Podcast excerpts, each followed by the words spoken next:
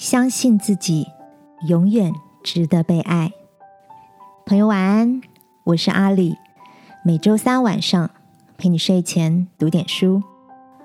在心理学中，有一个特殊的名词，叫做冒牌者症候群。他们主要的特征是自我怀疑，不管别人如何赞扬肯定，依旧感觉自己是个冒牌货，配不上所拥有的一切。但外表仍要勉力维持从容淡定的模样。今晚要跟你分享的这本书，探讨的就是这个隐藏在内心混乱不安的情绪状态。书名叫《给总是认为自己不够好的你》。书中提到一个观点，让我很有共鸣。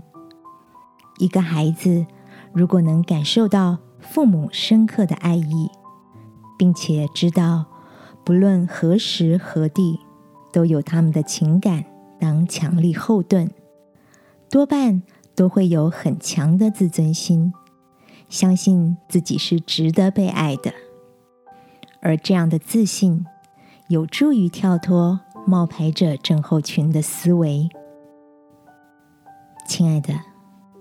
在人生的某个阶段，你是否也曾有过这样不安的状态？对拥有的一切感到心虚，害怕被看穿，更害怕失去。